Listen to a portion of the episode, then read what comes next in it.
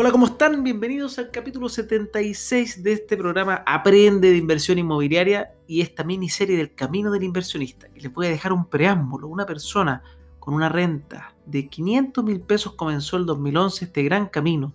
Han pasado más de 14 propiedades por sus manos. Es de Quilpué, es una mujer y espero que esta historia de gran esfuerzo los motive, los ayude a lanzarse a aquellos que están pensando y quieren ahí dar el pasito o bien a aprender. Por otro lado, los dejo invitados para quienes quieren aprender de forma de, de curso, de una forma de un challenge. Junto a Rodrigo Levin creamos el challengeinmobiliario.com. Pueden registrarse por 100 dólares. En este challenge nosotros entregamos todo lo que hemos aprendido de forma muy estructurada durante tres días con un libro, un workbook muy importante para hacer y crecer tu inversión inmobiliaria con un Master Excel para analizar las inversiones. Así que los dejo invitadísimos, no se lo pierdan. Visiten www.challengeinmobiliario.com porque el 22 esto comienza.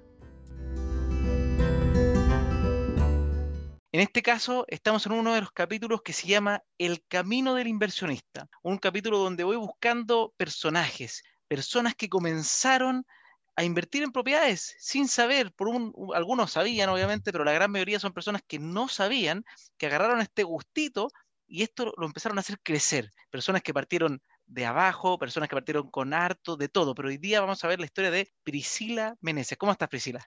Hola Francisco, muy bien, gracias por la invitación. Me siento honrada de estar contigo, así que un saludo a todos que vean esto en vivo y grabado. Eh, esto también es nuevo, así que muchas gracias, pero bien. No, nada, gracias. Priscila, antes de comenzar con las preguntas, porque yo te voy a interrogar, yo sé que trataste de prepararte, pero conmigo es muy difícil prepararse porque yo no hago pautas. sí, yo le, dije que te avisaron. Me gustaría conocer quién es Priscila Meneses.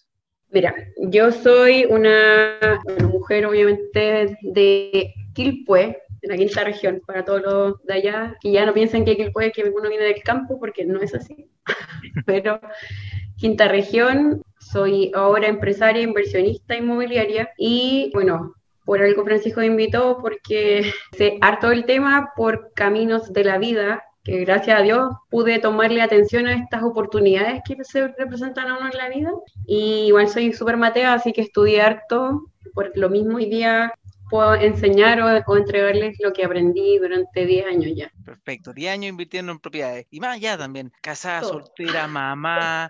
Eso también es importante. ¿Quién eres tú, aparte de, empresaria e inversionista como Priscila? Que eso siempre me gusta averiguar los orígenes para que la gente vea que Sí, porque de repente todos dicen, ah, que los empresarios son personas que se dedican solo a eso y dejan de lado todo. Veamos. Estoy casada, tengo tres hijos, dos, unos mellizos gordos preciosos de 10 meses y tengo una hija de 7 años que es mi partner con ella de aquí, en la quebrada de la me acompaña a todos lados y me encanta llevarla porque está aprendiendo harto y, es, mi mini-mi, mi asistente.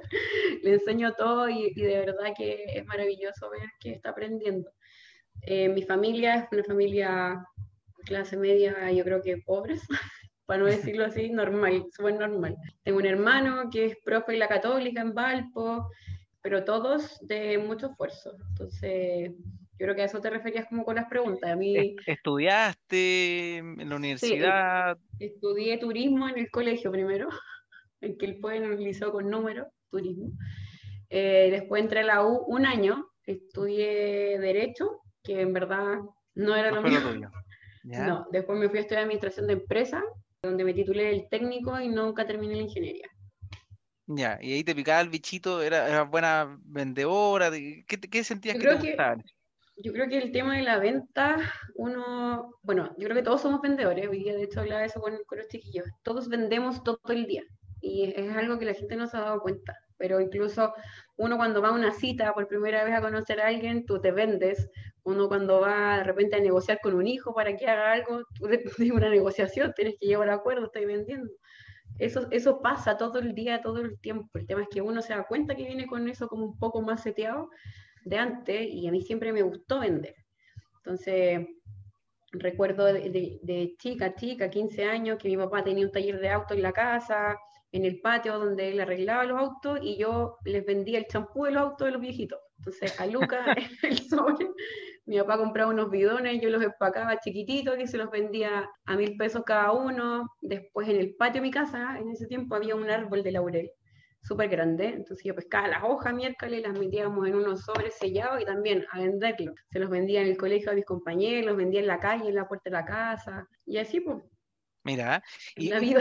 Vayamos a la historia, que yo en verdad quedé impresionado. ¿Cómo fue la decisión, cómo partió todo? ¿Cómo fue ese primer departamento de inversión que se te ocurrió adquirir? Es súper heavy. Lo que pasa es que yo creo que hay un tema en que uno, y, creo que, que en el momento que yo me compré el primer departamento tenía 23 años, ganaba, ¿puedo decir cuánto ganaba?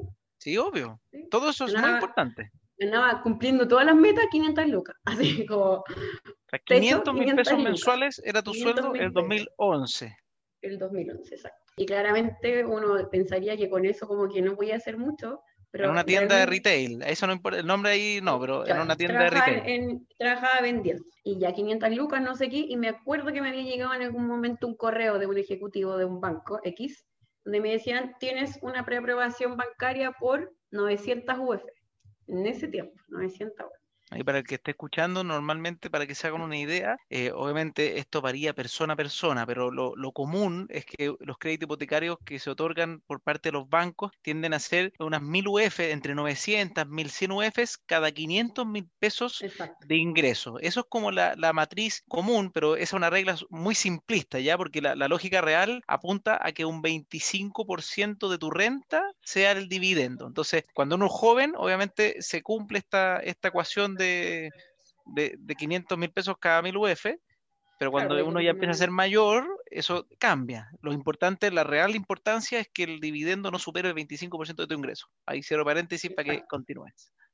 Exacto, entonces me había llegado esta preaprobación yo trabajaba en este retail, era jefa de piso en ese momento, de práctica, obviamente estaba haciendo la práctica de, de administración, y recuerdo a un matrimonio de adultos mayores, yo creo que tenían 70, 80 años, donde esta señora estaba tan enojada y por eso me, por eso me puse a ponerle atención, porque la señora estaba ofuscada, estaba roja y todo rabiando con el hijo por teléfono y cortó y le dijo, pero te juro y por Dios que si yo me acordara del nombre de estos caballeros y te los iría a buscar, pero... Debería hacerlo como una dedicatoria, una dedicatoria y buscarla online. Por favor, le dijo el nombre al caballero, le digo, pero es que este cabrón, que como no entiende, porque estaba rabiando, porque su, el, el nieto de esta, de esta familia, estos, de estos adultos mayores, se iba a salir de la universidad porque iban a empezar a invertir en propiedades. Y el hijo, que es hijo de este matrimonio, le estaba argumentando el por qué él estaba de acuerdo con que el hijo se saliera de la U a comprar propiedades. Y ella no quería por ningún motivo que cómo iba a dejar la universidad, qué sé yo, y el viejito, un viejito como de 80 años, dice, pero María, por ejemplo, si está bien, si las propiedades son el negocio del futuro. Le Eso fue el 2011. Eso, ¿ah? Eso fue el 2011. Imagínate 2011. Pues viejito Clever en ese minuto. Se, anticipó una gran subida. Seco, seco, seco. Y eso fue como, yo tengo una preaprobación en el banco. Entonces dije, a ver, voy a ver qué me puedo comprar, porque no lo había pensado desde ese, desde ese punto de vista, pues, hasta que este caballero me abrió la mente. Me puse a buscar, encontré propiedades, traté de buscar donde iba, en la quinta región, pero lamentablemente, bueno, que es como, como dato, uno igual tiene que estudiar un poquito, no es, no es como llegar y, y, comprar. Entonces me puse a buscar propiedades, los precios, los comparativos como de si compro, cuánto me va a costar el dividendo, en cuánto lo puedo arrendar. ¿Por qué? Porque leí un libro, me acuerdo en ese tiempo, nuestro famoso Robert Kiyosaki, que es un seco, que a mí es un crack también, donde el tips más importante que te da él es que uno tiene que tener hartas fuertes de ingresos pasivos que te vayan dejando plata aparte de tu ingreso principal. ¿Ahí te leíste el típico padre rico, padre pobre o te leíste? Ya, que ese también es un clásico para muchos inversionistas primerizos. Ese a que yo tengo mis diferencias con el señor, pero lo encuentro, o sea, debo admitir que es un, es un grande, y acercó las finanzas personales de una forma muy, muy didáctica a muchas personas, incluyendo ahí principio. Y bueno, lo leí y todo, porque obviamente uno también tiene que empezar a entender que, perfecto, es un, es un negocio, pero ¿cómo es un negocio? ¿Cómo tú haces que, tu, que invertir, gastar plata en algo se transforme en un negocio, distinto a un auto, distinto a otras cosas? Igual hay que tratar de estudiar un poco. Leí a Robert donde entendí en ese momento que tenía que tener hartas fuertes ingresos chicas. Este caballero me había hecho el match de propiedades, es el futuro. Me puse a buscar, quinta región no era, no era un buen negocio. Y dije, capital, o si al final yo en ese momento no tenía idea que Santiago iba a crecer al nivel que creció. O sea, súper... Pero me puse a googlear y empecé a ver cuán, qué, qué comunas de Santiago eran buen negocio en cuanto a, crecimiento por metro cuadrado, UF, cercanía del metro, las autopistas, etc. Y compré, llegué, viento. ¿Cuáles, son las comunas que, que, te aparecieron como en el radar en ese minuto 2011? Inmediatamente era Quinta Normal, San Miguel, San Bernardo y La Cisterna. ya, esas cuatro comunas te aparecieron así como estas me suenan match bueno. Sí, sí, inmediatamente. Me acuerdo, un día, me acuerdo un día sábado, yo tenía, en ese tiempo había nacido mi primera hija, tenía dos meses. Es que a la Emilia la metí al auto, a mi mamá, pum, auto a Santiago, a buscar en esas comunas, pues al final en ese tiempo tampoco había las inmobiliarias como tanta información en redes sociales. Entonces pesqué el auto capitalizarme, capitalizarme todavía no era conocido tampoco. Nada, pues sí estaban recién con todo. Entonces empecé a seguir el plano del Metro Santiago como por las comunas. Ah, qué inteligente. y partí todo en San Miguel, seguí toda la línea de San Miguel y partí desde eh, la línea, me acuerdo, San Pablo, la línea verde, porque me acuerdo que solo me sabía el color, era la verde, San Pablo hacia Baquedano, y empecé a pasar por todo, todo, todo, y departamento nuevo que estaba en venta, paraba, me bajaba a preguntar precios, puedo o no puedo, y así, todo el día en Santiago. Y llegué a este departamento que estaba al frente del Metro Gruta de Lourdes, que decía entrega inmediata, últimas unidades. Me bajé, la chica me dijo, no, está todo vendido, qué sé yo, y, aparte que estaban en el precio de lo que a mí me alcanzaba. O cuando la niña me dijo que no, que no habían, fue como chuta. Dije, pero ¿me podéis dejar anotada, por por si acaso alguien no compra, qué sé yo? Sí, obvio, me dijo, pero no te puedo prometer nada. Me fui con la cola entre las piernas con mi mamá, con harta información nueva, pero con nada concreto. Recuerdo que pasaron dos semanas, yo estaba trabajando en este retail y me llama la misma chica, y me dice, hola Priscila, te habla Yubitsa. Eh, hay una niña del sur de Chile que no va a comprar. Y me acordé que tú me dejaste tu teléfono. Y te voy a te puedo vender el departamento que te, que te alcanza con las lucas que yo tenía preaprobadas, me dijo, y te respeto el precio de la venta en verde, que fue el momento que la niña había reservado, que era menos que incluso lo que yo tenía preaprobado. Me habían ¿Cuánto, ¿Cuánto te costó ese departamento? 830, bueno. 800, uy, qué, locura esa época, qué ganas de haber sabido más en ese minuto. Y, eso no era todo. Era 830 UFs con bodega, ojo, con bodega, y además, como era el último y tenían que ir porque estaba todo entregado, me regaló todos los muebles de la sala de venta. Sillón, una... ¿Era, era, un, era, un, ¿Era, un, estudio, un departamento, un dormitorio? ¿Qué es lo que era? Era un estudio, 24, 25 metros cuadrados. Perfecto. Y ahí tú dijiste, esta es la mía, ¿dónde tengo, qué tengo que hacer ahora para comprarlo? Me dijo que tenía que depositar la reserva, crucé corriendo al banco, hice la reserva y ahí me di cuenta que la plata que yo tenía ahorrada para el pie no me alcanzaba. ¿Cuánto tenía ahorrado? Como un millón, menos, 900 Ya, un millón. ¿Y el pie era el 10%? ¿Cuánto te habían dado? Sí, el 90. Tenía que pagar como 2 millones y medio, por ejemplo. Ya. Y tenía como 800, un millón a todo rentar. Y yo tenía mi auto un Spark, me acuerdo, un Chevrolet Spark, color rojo. Dije, tengo que sacar la plata de un lado, puse el auto en venta. Lo vendí en dos semanas en dos millones, me acuerdo. Si era, necesitaba hacer plata rápido.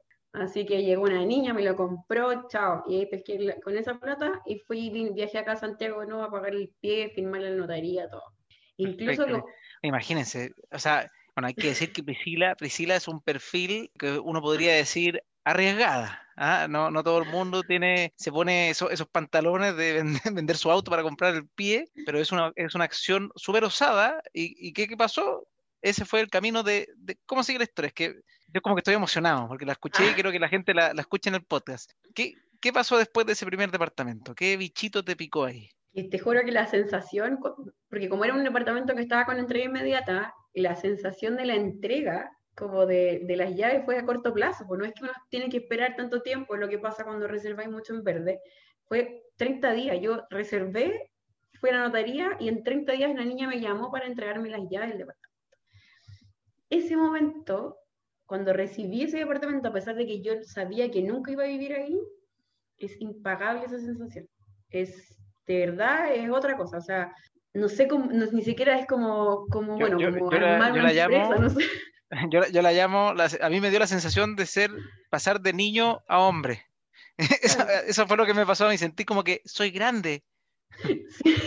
No, es heavy, de hecho, me acuerdo que me saqué, y lo peor de todo es que me entregaron el departamento como un día de semana, cero coordinación con nadie, vine sola a Santiago a recibirlo, que podría haber venido típico con la mamá, no sé qué, vine sola. Entonces me saqué muchas fotos, se las mandé a mis papás, me acuerdo, porque era como el primer paso. Y ahí lo puse en arriendo, me acuerdo. El departamento me costaba en ese tiempo el dividendo como 96 mil pesos mensuales. Qué el dividendo.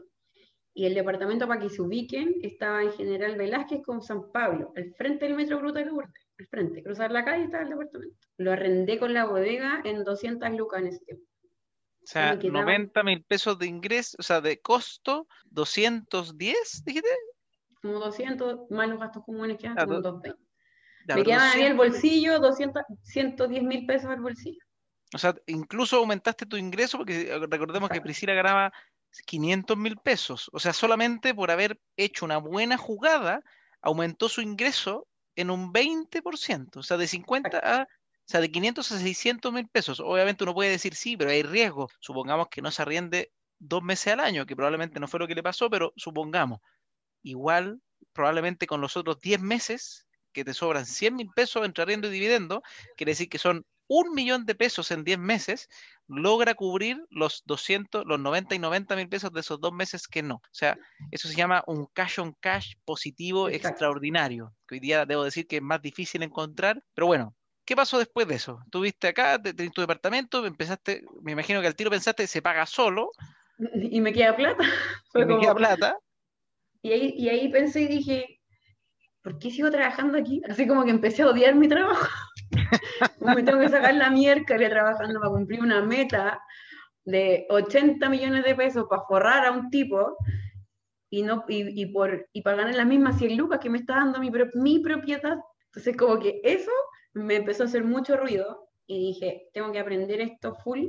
Y ahí es donde empecé a, a, a investigar mucho más, estudiar más y todo para poder seguir comprando propiedades, porque me di cuenta que que ese es el negocio. Ahí aprendí primero qué es lo que significa rentabilidad, qué significa plusvalía, aprendí a apalancarse en el banco, todos esos términos que hoy día ustedes pueden escuchar y es como, ¿qué es eso? No sé qué, de verdad que no es necesario ir a la universidad para saber qué es eso, es que estudiar un poquito, leer un poco para poder interiorizarse en, en este mundo, porque de verdad que es maravilloso. ¿Recuerdas más o menos por dónde partiste estudiando? Como si alguien quizás está escuchando y dice, hoy yo estoy en la misma, medio perdido. ¿Dónde partiste? ¿Te, recuerdas algún, algún, algún libro, algún blog, algo que te haya llamado la atención?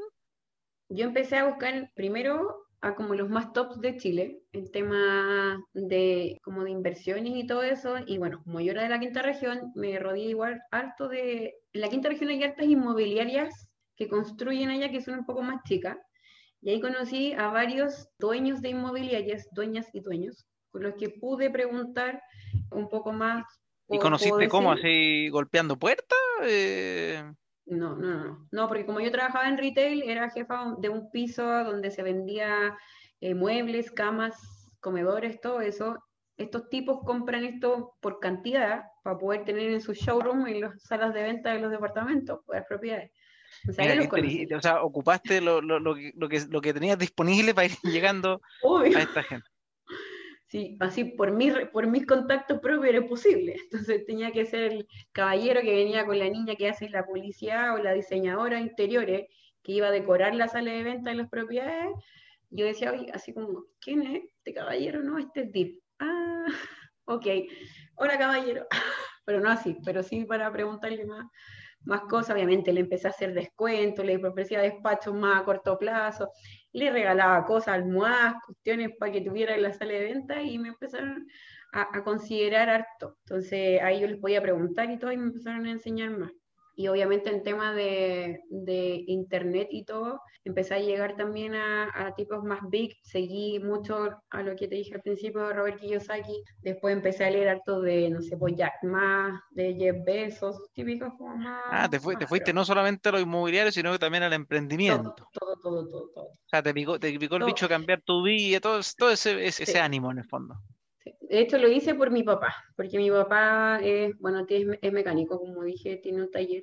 Y bueno, hoy día entiendo mucho el tema de que hay gente que realmente como que le cuesta harto salir de su zona de confort o de, de dar, de esto que decís tú, pues, más arriesgado de dar el paso, como para poder hacer el cambio.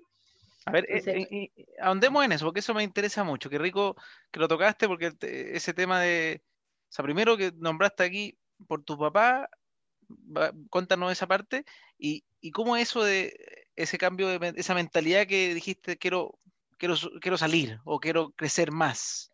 Esas dos cosas me interesan mucho poder transmitirlas. yo creo que el tema de, de, mi papá es por eso, porque yo, mi papá, no sé, ahora tiene 60 años, que es, es una persona que siempre fue independiente, emprendedor, pero nunca pudo dar el paso a ser empresario siempre se quedó ahí como en el, en el emprender, porque había muchas cosas que él no pudo soltar, que hasta el día de hoy ya mayor, pero nunca pudo soltar, delegar, subcontratar a otras personas, empezar a crear procesos, ordenarse un poco en el tema de los negocios. Entonces por eso yo me puse a leer más, porque yo quería ayudar a mi papá para invertir, para que su negocio creciera también. Entonces, cuando traté que mi papá se metiera en este mundo, me di cuenta que como era mayor y todo, tenía como todo esto tan acostumbrado, de una forma que era casi ya no. Yo estoy en mi, yo estoy en mi zona, o sea, no me saques de mi cosa, me, va bien, con esto vivo, con... Exacto. Eso como, en el cuadrante del dinero, me imagino que lo estuve eh, en la parte de cuando eres de pasar de empleado a independiente, pero, pero, pero el cuadrante que, que, lo que dice Kiyosaki, que es como el, el, éxito, está en empresario e inversionista. Exacto. Entonces mi papá se quedó en independiente y me, al principio me bajonía harto, me bajonía harto porque yo lo quería ayudar y todo, finalmente e, eso, ese paso, en ese tiempo que yo estuve estudiando, yo me, me acuerdo que entré a trabajar acá en Santiago, porque ya dije, no me puedo quedar más acá en la quinta región, si finalmente traté de ayudar a mi viejo en ese sentido, aprendí yo, no lo quiero seguir hinchando a él, porque en verdad está cómodo y todo, pero yo tengo que seguir avanzando, no me voy a quedar pegada con él acá, y ya aprendí un mundo, vi un mundo nuevo. Entonces empecé a buscar trabajo en Santiago. Recuerdo que en, en ese trabajo en el que estaba, yo le dije a, en ese tiempo a mi jefe que yo aparte tenía números muy buenos en, en venta con mi equipo. yo tomé una tienda para que más o menos saquen los que son más eh, los números. Yo tomé una tienda que, que pesaba en un 8% en esa línea de negocio en la quinta región que significa que del 100% de todos los productos de camas, muebles y todo eso que se vendía en la quinta región, esa tienda solo vendía el 8%, que es nada, a una tienda tan grande.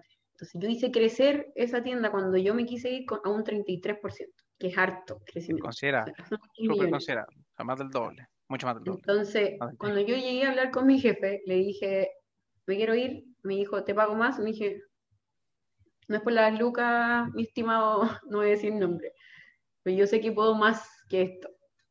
Y, y tibio que te empiezan a meter miedo. Oye, que afuera está difícil, está súper peludo encontrar trabajo, ten cuidado. Y dije, pero ese es mi problema ahora, no es suyo. Yo, yo me estoy arriesgando, no se preocupe por mi gracia. Y yo renuncié, después de casi cinco años. ¿Y, esos cinco años, eh, eh, de curiosidad, siempre fue el mismo sueldo o fue subiendo con el tiempo? Yo llegué a ganar un millón cien. Ya en cinco años. Bueno, entre y cinco me años, me compré otra propiedad. Eso te iba a preguntar, ¿cómo fue antes de pasar a, la llegada a Santiago? Porque obviamente me interesa que los que escuchan el, el, Aprende de Inversión Inmobiliaria sepan un poco cómo creció tu patrimonio inmobiliario. ¿Cómo, cómo fue el segundo? ¿Ya fue ganando lo mismo? ¿Fue cuando creció tu patrimonio? El, segundo departamento, ahí, ahí también aprendí el tema de cómo te evaluó el banco, porque igual uno de repente dice, ¿Y qué se fija en estos tipos? Pues si también es raro que te piden liquidaciones, eh, imponibles y todas esas cosas. Entonces me di cuenta que también te suma el banco tu, tu, ingreso por el arriendo, porque es una inversión, pues no es un gasto, porque no sale de mi sueldo el dividendo, eh, me están pagando por eso.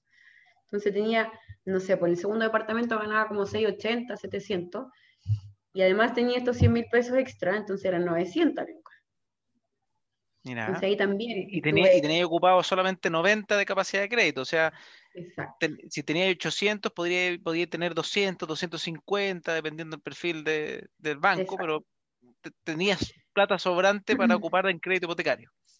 Exacto. Entonces, justo en ese tiempo hice match con un cliente que, que era cliente de retail y que estaba vendiendo dos departamentos en Quilpué, me acuerdo.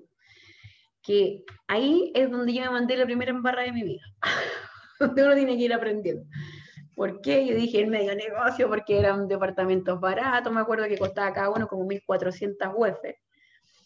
Y, y cómo, cómo aprendí primero a que se puede comprar múltiples fue en ese momento, porque me acuerdo que me llegó la carta de preaprobación y yo dije, ¿por qué tan caro? Si al final yo lo comparaba con el otro, con la tasa del primer departamento, que tenía una tasa, sí, me acuerdo como un 2,8 en ese tiempo.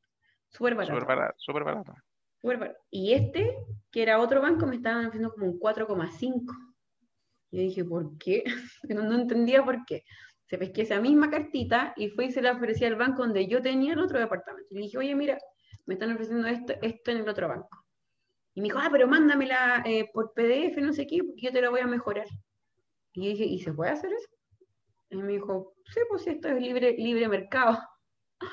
Así que pasaron como dos días, me mandó la carta de vuelta, que obviamente la tasa era más baja, y volví con la carta al banco 1, donde que me habían dado un 4,5, y le dije, oye, mira, me están ofreciendo esto en el otro banco, y dijo, ay, también te la puedo mejorar. Y ahí yo dije, ¿y, los ¿y si compro los dos lados? Y me puse a googlear también, a investigar, y dice, sí, pues si se demoran como dos o tres meses los bancos en enterarse que uno está comprando en las dos partes. Cuare- 40 días, Brox. Claro, entonces fui y dije ya. Segundo, el arriesgue de la vida, y si compro los dos, me estaban pidiendo como con los dos como 10 millones de pie para los dos departamentos. ¿Y en ese tiempo lo- había podido ahorrar ese monto? Tenía como seis palos y tenía un jeep. Así que fuiste con el jeep, un Terios y la plata que tenía ahorrar el banco. Y ahí me compré eso- esos dos, que eran departamentos usados. Así, ¿Qué pasó ahí? Que cuando uno compra departamentos usados es otro el plazo. Es otro el tiempo en que se hace la tasación, etcétera, etcétera. Entonces, ahí es donde me mandé el primer condoro. Primero, porque yo no hice el estudio en la tasación antes de. Hay que hacer todo el estudio de títulos completo. En la vivienda usada es un temón, es un temón. Exacto. Entonces, Ah, ¿qué uno puede encontrar buenas oportunidades, pero hay que hacer todo ese análisis previo. Exacto. Entonces, como yo no sabía y me las creía, uno se inversio- inversionista, Con, dije, con el no, primer departamento. todo, con un departamento era inversora. Entonces fui y le dije, ya, te los compro los dos, qué sé yo, los compré. Se demoraron seis meses en hacer el estudio de título, porque los departamentos eran de esos departamentos que se venden como los militares, que primero se los dan a los como a, a la fuerza militar, después tienen que pasar cinco años para que ellos los puedan vender y todo. Entonces era todo un temón. Ay, Tuve seis meses para La Plata, sin auto, y cuando finalmente se levantó el tema de los estudios de título y todo eso, los departamentos costaban lo mismo o un poco menos de lo que yo estaba pagando. Ni siquiera, ni siquiera era que yo decía como, ah, voy a ganar por lo menos 100, 200 UF. No. Así que los compré, los arrendé, no sé, un año y los puse en venta inmediatamente. Porque no era negocio, aparte que los precios de los arriendos en ese sector tampoco era que uno ganara tanto. Creo que a cada departamento le logré sacar 10 mil pesos. Sí, pues, es más o menos bajo y probablemente en una época que uno podía encontrar mayores rentabilidades en otros lados. Y más si son usados, o sea, un usado esperaría que es más económico y la renta, por lo menos la rentabilidad debiese ser mayor. Exacto. Entonces, ahí es donde uno aprende. Yo ahí aprendí hartas cosas también. Y bueno, los vendí los dos al año. Que menos mal que tengo una amiga, después me hizo una amiga que, que cachaba un poco más de contabilidad, que me dijo, ni se te ocurra venderlos ahora porque vas a pagar impuestos. Primer, Ah, bueno, qué bueno conseguir ese, ese dato. O- Igual la- ley ahora cambió, pero, pero sí, en ese minuto uno inmediatamente caía en habitualidad si vendía sus departamentos en menos de un año. Eso era Exacto, al tiro, era- consecuencia inmediata. se me dijo, no, no, no, porque le conté mi historia y dije, ah, estoy chata de estos departamentos, porque finalmente, Cacho era buscar arrendatarios, porque la zona no era tan, tan buena, Y segundo, el precio del arriendo tampoco podía estar eh, generándome tantos ingresos de vuelta. Así que los vendí después de un año y, me, y, ahí empecé a ver el tema de venirme a Santiago. ¿Y le pudiste sacar plusvalía o tampoco fue tan buen negocio? O sea, no, los vendí casi igual. Sí, de verdad que no. Eso es súper importante para, que la gente sepa. Cuando uno invierte eh, mal en ese sentido, hay que decir ahí, Priscila se mandó su, su ranazo, por así decirlo. Eh, existe el concepto de, de, no plusvalía. O sea, a veces cuando, porque muchas veces hay empresas de inversión que te, casi que, oye, las propiedades crecen siempre y todo, y todo maravilloso, y las propiedades son un negocio, que por eso también nosotros en, Aprende Inversión Inmobiliaria, en el podcast, en capitalizarme.com también nos preocupamos mucho de elegir con pinzas sectores, porque puede ocurrir esto. No, no, es que, no es que cualquier propiedad crezca y fantástico y vámonos a un sector eh, donde hay pura vivienda, no sé, social, sin ascensor, qué sé yo, y, va a crecer y, porque, y suena barato porque probablemente es un sector muy económico y no, no que sea económico es garantía de crecimiento. No, no, y de hecho ahí, bueno, lo bueno igual fue que nunca perdí plata, pero sí perdí el tiempo. no, perdiste tiempo, sí, pues, es, un año que podría haber invertido en otro lado, exactamente. Entonces ahí fue cuando tomé la decisión. ¿Y por qué me quise venir a Santiago? Por lo que había pasado con la experiencia del primer departamento. Dije, ahí está la plata. Así quiero hacer negocios bien y todo, me tengo que ir a Santiago. Así que, pues que a mi hija me vine a Santiago. Me acuerdo que un cliente de retail me dijo, tú dirías trabajar en inversiones. Porque en conversaciones de ahí me, me, me, picó el bichito en eso, empecé a buscar y todo, y llegué a MedLife. No sé si lo puedo decir pero llegué a trabajar acá en Santiago. Y ahí tuve harto de aprendizaje. Yo creo que es súper es súper buena escuela con el tema de números, con el tema de, de verdad, el tema de, de, inversiones en depósitos a plazo, fondos mutuos, pero a la par de esto, yo obviamente llegaban clientes que querían invertir sus lucas en fondos mutuos y no sé qué. Y a mí me seguía causando ruido y decía, ¿por qué están invirtiendo? Y, lo voy a decir cara de palo, ¿por qué están invirtiendo en, esto y no invierten en propiedades? Así como que no me... No te calzaba, que, quisieran, que quisieran un retorno del... De o sea, que por, qué un 3% cuando puedo otro? Exacto. Entonces como que me hacía ruido y todo, y obviamente era mi pega, entonces siempre cumplí todo perfecto. De todas formas, yo igual le decía a la gente, lo empecé a ayudar.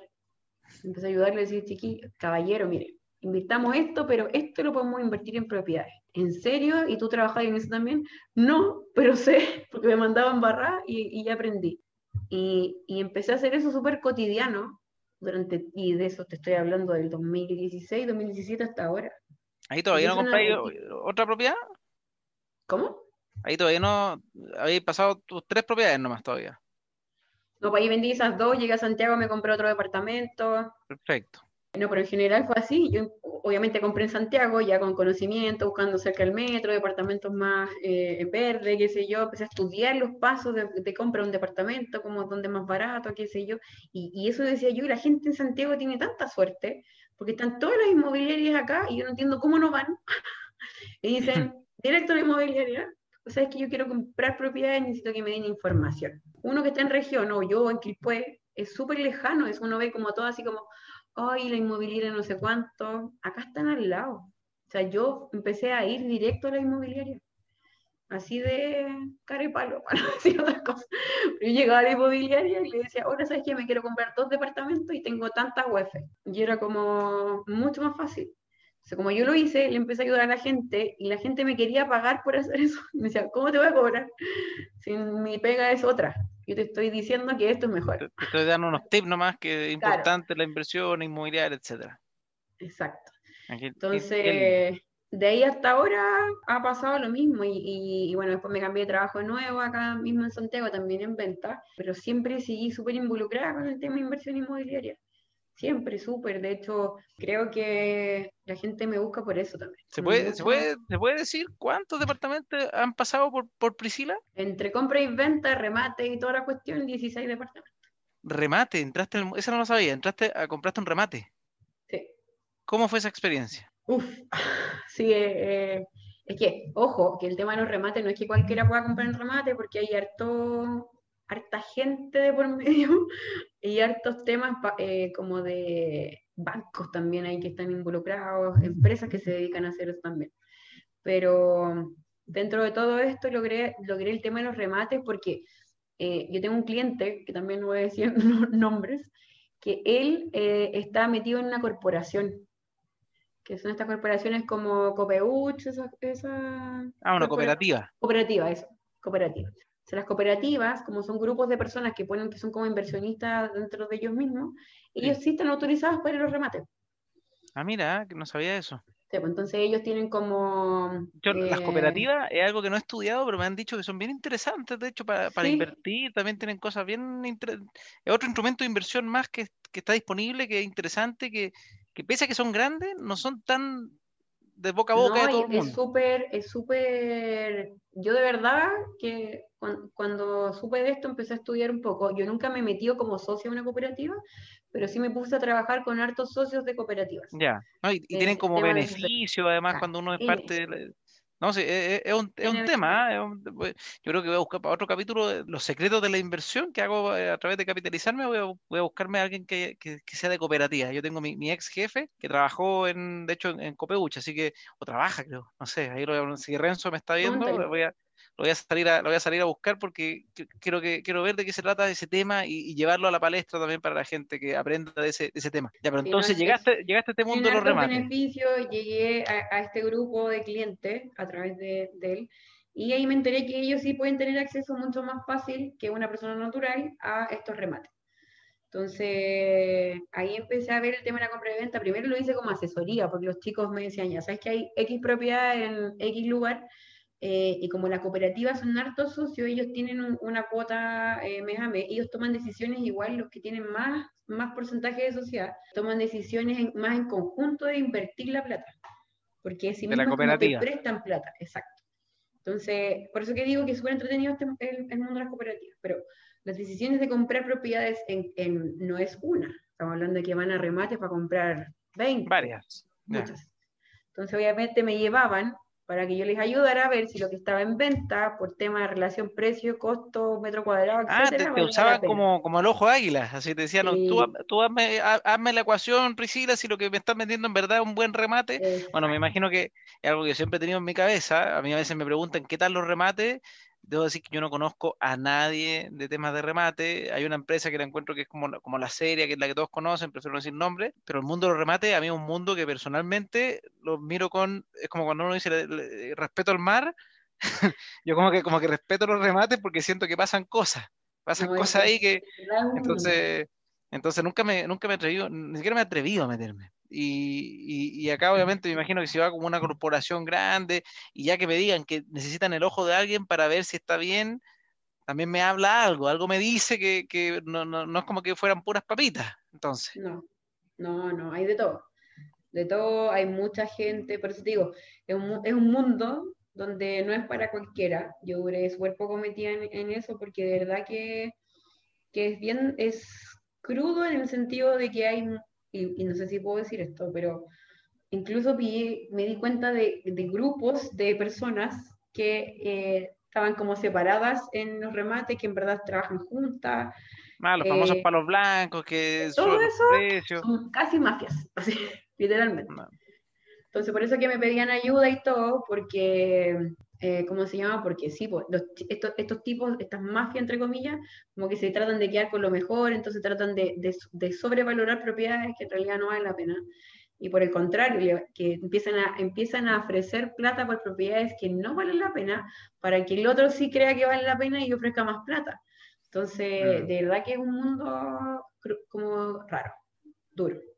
Pero bueno, estuve metida ahí un rato, no es que, no es que me, me dediqué a eso, me llevaban una o dos para, para, ayuda. Pero ahí te compraste una tú. Dentro de todo ese jaleo, te lograste comprar una. Agarré una yo que, que, sí estaba buena y que hasta el día de hoy la tengo, que pago de dividendo por esa propiedad 193 mil pesos y la riendo en 400.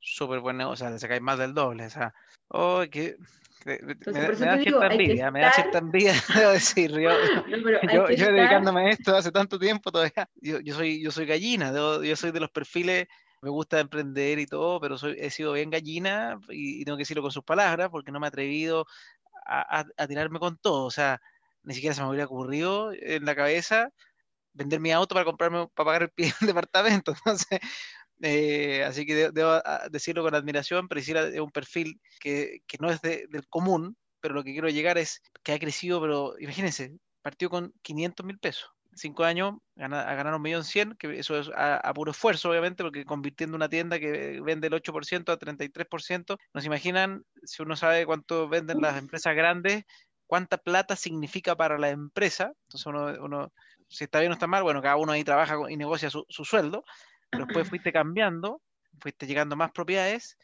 ¿Y, en, qué está, en qué está hoy día? Porque también te, también te quería invitar, esto es la historia del camino inversionista, pero yo sé también, y, feliz de ayudarte, que estás como emprendedora también y estás haciendo un negocio inmobiliario. Que, que, eso también me gustaría que, que lo toque así levemente. Eh, bueno, con, con, todo este tema que ha pasado, con, con, con lo que agarré experiencia en la vida y todo, se me ocurrió un modelo de negocio que hoy día ya está, ya no es un modelo de negocio, es una empresa que está funcionando, tiene ya tenemos 16 personas trabajando, que se llama arrendamosoficinas.com. ¿Qué hago aquí? Yo me dedico 100% a propiedades comerciales. ¿Qué significa eso? Que yo veo oficinas, locales comerciales, casas con potente comercial, bodega, el sector industrial, todo lo que sea donde un emprendedor quiera funcionar o un empresario, lo puedo ver yo. Esto, esto vino a través de mucho de ver lo que hay hoy día en, en tema no, no de, no de compra-venta de propiedades nuevas, sino más que nada a, a, la información que se entrega a los emprendedores por los corredores que hoy día trabajan en el mercado. Yo nunca he trabajado con un corredor, siempre he administrado yo mis propiedades. Los arriendo, he hecho contratos, he tenido que ir yo a cobrar arriendo, etc. Y me di cuenta que los corredores son, perdonando la palabra, hay de todo igual que, que en muchos negocios.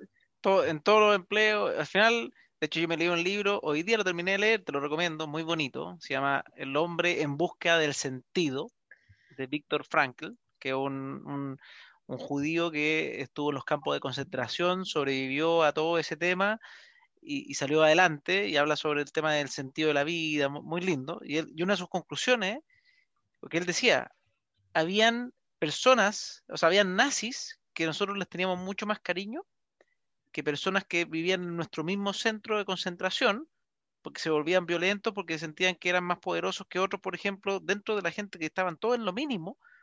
Entonces él decía, en todo hay gente buena y hay gente mala. O sea, la gente se diferencia no ni, por raza ni por... No, no, hay gente que tiene un sentido de vida, que hace las cosas por un sentido positivo, hay gente que tiene un sentido, que un sentido hace las cosas que como que deja de verle sentido a su vida, entonces por eso se puede justificar de todo lo que hace, porque ya no tiene un sentido él. Es súper bonito su reflexión. Exacto, y, concuerdo contigo con que hay gente muy buena y gente de verdad, y me topé en la vida con muchas personas así, porque mis clientes a los que yo les ayudé a comprarse propiedades tenían que empezar a trabajar sus propiedades y yo los ayudaba hasta ahí, así como ya, pues después le decía, velo, velo, por tu cuenta, pues, con un corredor. Exacto, el, tema, ahora si quieres lo ves tú, yo te puedo mandar los modelos de contratos que tengo, te los regalo, chao. Y muchos contrataron los servicios de corredores o intermediarios.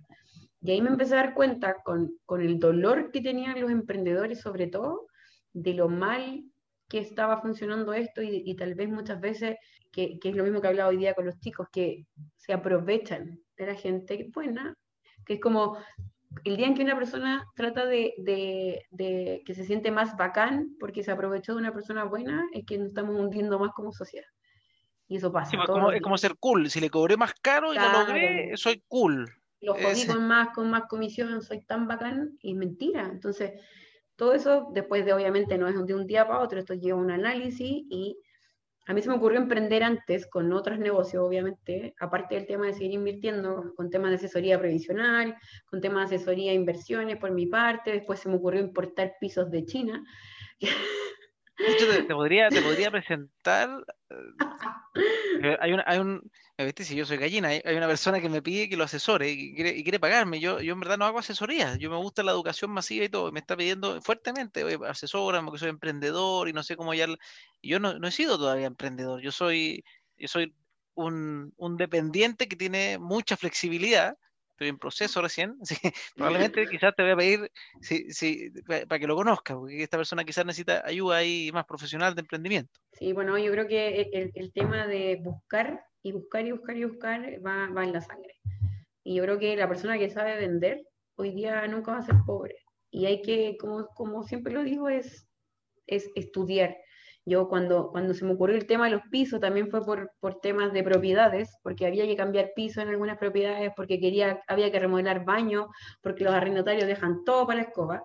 Entonces, o le pago a una empresa externa que haga la remodelación, que me cobren un ojo la cara también, o aprendo a hacerlo yo. Yo remodelé baños, cambié cerámicas de baños, aprendí a poner cemento, todo, porque las garantías no te alcanzan de repente para pagar la embarrada que te puede dejar una persona. Entonces, para ahorrarse costos, uno empieza a aprender todo esto. Y llegué al tema de los pisos, empecé a investigar el tema de los pisos, obviamente, porque existe, bueno, como el tema del piso flotante, la cerámica y todo, y apareció un piso nuevo, chino, y empecé a buscar quién lo vendía en Chile, y lo vendían puras tiendas boutique en ese momento, carísimas. Y encontré un match en China, figuraba yo, dos de la mañana, hablando en inglés con los chinos, muerte sueño en reuniones y todo, negociando precios, me puse a ver qué colores eran los más vendidos acá, fui 20 veces al home center, Alicia, a todos lados, a ver cuáles pisos eran los que más se vendían, pedí los mismos colores, más barato, obvio. Entonces, todo eso, obviamente, uno lo hace por, como por ese bichito. Traje los pisos, los vendí, perfecto, pero me di cuenta que no es lo que a mí me gustaba. Porque uno y yo creo que ahí me ayudó harto ver eh, Financial Mentors. El tema ¿Cómo se llama? Financial, Mentors. ¿Qué es eso? un canal de YouTube. ¿En español o en inglés? O sea, está en inglés traducido, hay algunos en inglés y otros con subtítulos y otros traducidos, pero de verdad es maravilloso ese canal. Financial Mentors. Sí. Y, y ahí me di cuenta que uno tiene que buscar algo que le guste y lograr que te paguen por eso. Sí, hacer ese match donde al final uno lo pasa bien en la oficina, se queda hasta las 7.41 de la tarde contento trabajando. Pero sí, es, ese match es ideal. Entonces, entre todo este camino, eh, bueno, entré a una academia de emprendedores eh, chilenos que se llama Bell, Academia Bell. Eh, estuve unos meses. Bell, así, Belarga L? Como Graham Bell, sí, Belarga E L L. Academia Bell. Academia Bell. Ahí para todos los emprendedores que están escuchando. Sí. Para que entren y, y ahí en, esta academia conocí gente maravillosa y también me di cuenta que no podía estar haciendo todo esto de creer que uno puede invertir en todo y todo es un negocio. Eh, y dije, ya, tengo que enfocarme en, en una cosa y de ahí vamos. Y nació todo esto del tema de la asesoría, porque ahí me di cuenta que la gente me buscaba para asesorarlo en inversión inmobiliaria. Y más allá gratis. de eso, gratis. Así todo ayudando, ayudando, ayudando. Y pues dije, oye, yo puedo cobrar porque me querían pagar. Había gente que me llamaba, me decía, Pri, me dieron tu teléfono porque me quiero comprar una casa en la playa. ¿Y cuánto me cobras por eso? Y yo así como, ¿cómo te voy a cobrar? o sea, lo, que, lo que te gustaba no cobrabas y lo que no te gustaba lo vendías. Súper bien. Entonces, empecé a armar todo este modelo de negocio y también como fui emprendedora por el tema de los pisos y por el tema de la asesoría, a mí me tocó buscar eh, oficinas y todas esas cuestiones, y ahí uno empezaba a darse cuenta de, este lado también, y empecé a hacer el match, y dije, los corredores están trabajando mal con la gente normal, gente particulares, y además también con los emprendedores de este país. Porque hoy día un emprendedor que está buscando una propiedad los corredores te ofrecen cualquier cosa, todo te sirve, todo te sirve, todo se rienda, todo se vende y al final cuando un emprendedor contrata esa propiedad como arriendo o la compra, te das cuenta que era un desastre, porque no tiene patente, porque no era lo que servía para tu negocio, porque no puedes ampliar los giros, es un mundo. Esta cuestión es, sobre todo para la gente que, que está buscando arrendar una propiedad comercial. Entonces, ahí armamos este modelo de negocio y apareció eh, Diego, que es el, líder de Academia Bell, Diego Emprendedor, que obviamente también él vivió esto de su parte, porque él tenía Diego Emprendedor, te, nació así como Diego, Diego Emprendedor.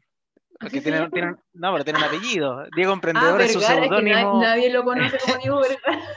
es su seudónimo que ha hecho su imagen, que está muy bien, que, que rico poder lograr que todo el mundo te diga Diego Emprendedor De hecho, Sí, eh, por ahí vi conectado, yo creo que ya no, porque me imagino que está haciendo otras cosas, pero se metió Jaime Emprende. también Sí, Jaime Emprende, yo lo sigo en TikTok, nos íbamos a juntar hoy día, vamos a tener que reagendar, que es un emprendedor también serial, que se dedica a ayudar a emprendedores y a- eh, interesante. Así que, mira, ahí Diego Emprende yo- con Jaime Emprende, podrían hacer un TikTok, un, algún video entre ellos. Sí, hay otro más que Nicolás, parece. Pero bueno, la cosa es que él hizo, me hizo el match porque a él, como tiene una empresa de, de GPS, también le toca arrendar casas con patente comercial, donde necesita otras cosas, pues necesita espacio para estacionar camionetas, es otro nicho para ese, para esos productos, para esos clientes. Pues entonces, obviamente, el tipo que te va a ofrecer una oficina no tiene idea de lo que necesita una empresa que necesita estacionamiento o un espacio para guardar cosas. Entonces ahí empezamos a armar todo este, todo este modelo de negocio y nació en noviembre arrendamosoficinas.com, que de verdad ha sido una bomba. O sea, yo creo que, que logré por fin hacer algo donde yo todos los días me levanto a 6 de la mañana, es como, Chocha, así bacán, quiero, quiero llegar, quiero llegar a la oficina. quiero, así como quiero volar, quiero, quiero crear, quiero llamar a mis clientes, quiero estar con los chiquillos acá en la oficina. Eh, y, y gracias a Dios me he topado con gente muy buena que quiere trabajar con nosotros, que cree en este proyecto. Pero aún así sigue eh, invirtiendo. O sea, tus inversiones las Obvio, tenías ahí, funcionando, andando. Eso, eso queda aparte. Perfecto. Perfecto. Pues mi, mi foco ahora es que de, este, de, este nego- de esta empresa me dé el pase para poder comprar propiedades comerciales. Pa- para Ah, o allá sea, voy como tú, quieres, tú quieres convertir, quieres ser una Kiyosaki, ¿ya? Quieres- ya veo que quieres tener ahí un patrimonio, un patrimonio más o menos. Es que hoy día lo que yo hago es eh, arrendar propiedades, administrar propiedades comerciales, comprar y vender propiedades comerciales, pero siempre para otros. Y obviamente el foco es que yo el día de mañana me voy a comprar mis propiedades comerciales y yo arrendarlas a emprendedores. Obvio, perfecto. Las metes, las inyecta, jodan, sí, pues las inyecta en tu mismo, en tu mismo sistema. Exacto. La idea es que, ¿qué, qué, qué- qué quiero yo? Yo quiero para el emprendedor chileno, que es súper difícil y por experiencia propia lo sé, que se dejen de joder a la gente, literalmente. Entonces, para lograr eso, tienes que tener una súper buena eh, asesoría. Y obviamente, eh, por el tema de, de inversiones, eh, propiedades, chuta, seguir, seguir creciendo, seguir ayudando a más personas. Por eso me encanta eh, capitalizarme, porque encuentro tiene- que Tienes, tienes que meterte a la academia a capitalizarme, ahí vas a poder ayudar también. La Yo creo que no Sí, te has porque me metido. ¿no? gusta, ¿Ah? porque- tienes que meter, tienes que porque- entrar. me gusta porque el modelo que trabajan ustedes es súper bueno en el sentido que son súper enfocados en lo que ustedes hacen, o sea, departamentos de inversión.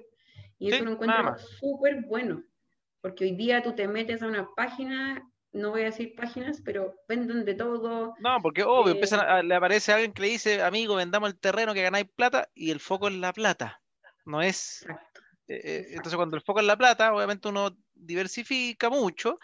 Obviamente tampoco quiero generalizar, también hay empresarios No, no, seriales que logran hacer muchas cosas muy bien. O sea, Amazon, para qué decirlo. ah, Y nosotros, uno de los modelos de inspiración nuestro es Amazon. Entonces nosotros queremos ser expertos en esta, pero después, pero por un foco tan casi que irracional por el cliente, porque hoy día estamos con esa mentalidad de, por favor, eh, amor al cliente de forma irracional, que si uno ve los videos de, de Jeff Bezos de 1999, él- ahí ya decía, oye, nosotros es una cosa, y al final todo te va a salir bien porque es tu, tu locura por el cliente. O sea, tú quieres que la cosa funcione bien y eso crece, crece, crece.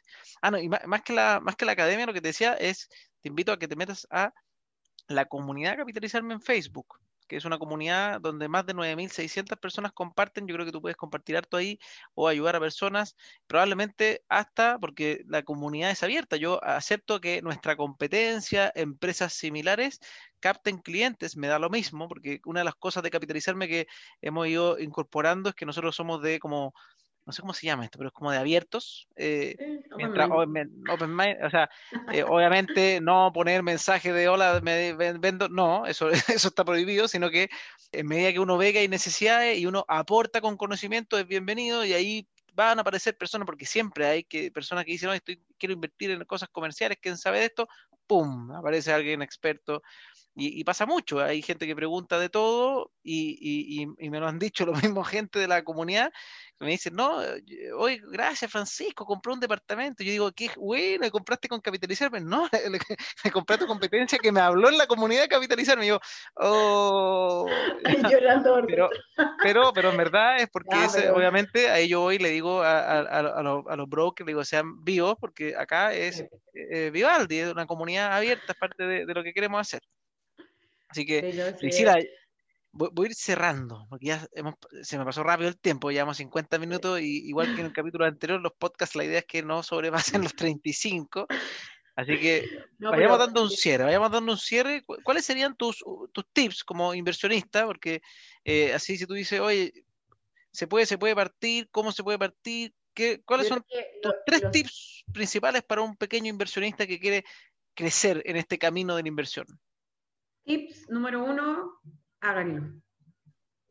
Porque uno se puede quedar siempre con el, tengo una idea, tengo, tengo ganas de invertir, me quiero comprar una propiedad.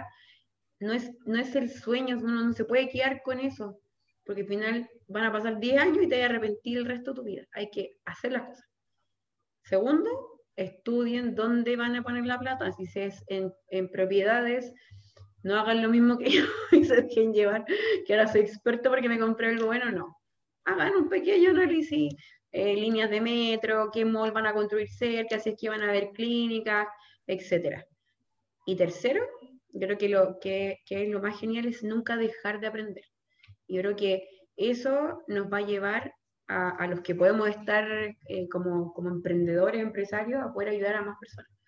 Que, es nunca dejar de tratar de crecer, de estudiar, de leer, de, por ejemplo, lo mismo que hace eh, Francisco, de que me mostraste la otra vez, recuerdo un, un podcast de unos chicos que hablan de libros y que, todas las semanas leen un libro y lo resumen para que otro aprenda. Yo dije, mi primero, como yo soy malo para leer, no, ya, no, ya no logré tomar libros, es un desafío que tengo.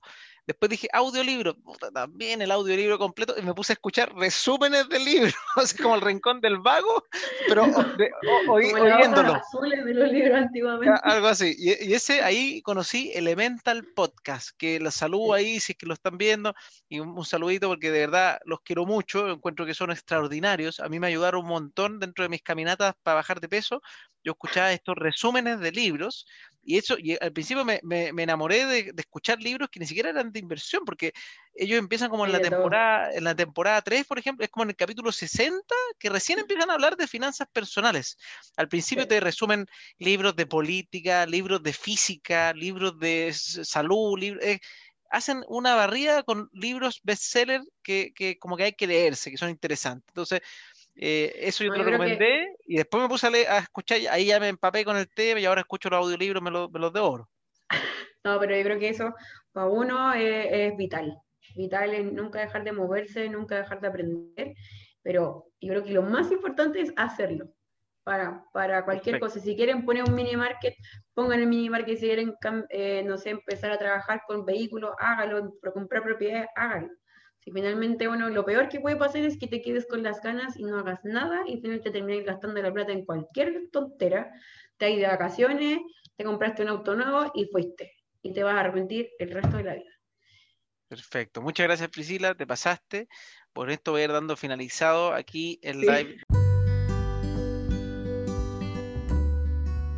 Qué tremenda historia la de Priscila. Espero que les haya gustado mucho este capítulo. Con eso nos despedimos. Y no se olviden inscribirse en www.challengeinmobiliario.com si es que ustedes quieren aprender de forma estructurada con este desafío que hicimos junto a Rodrigo Levín. Por 100 dólares podrás aprender lo que nosotros, Rodrigo y yo, hemos aprendido en todo este tiempo de inversión inmobiliaria. Por un lado, el tema práctico, un planilla Master Excel para poder analizar las inversiones y además el conocimiento para que puedas tomar bien esas decisiones de inversión. Nos vemos.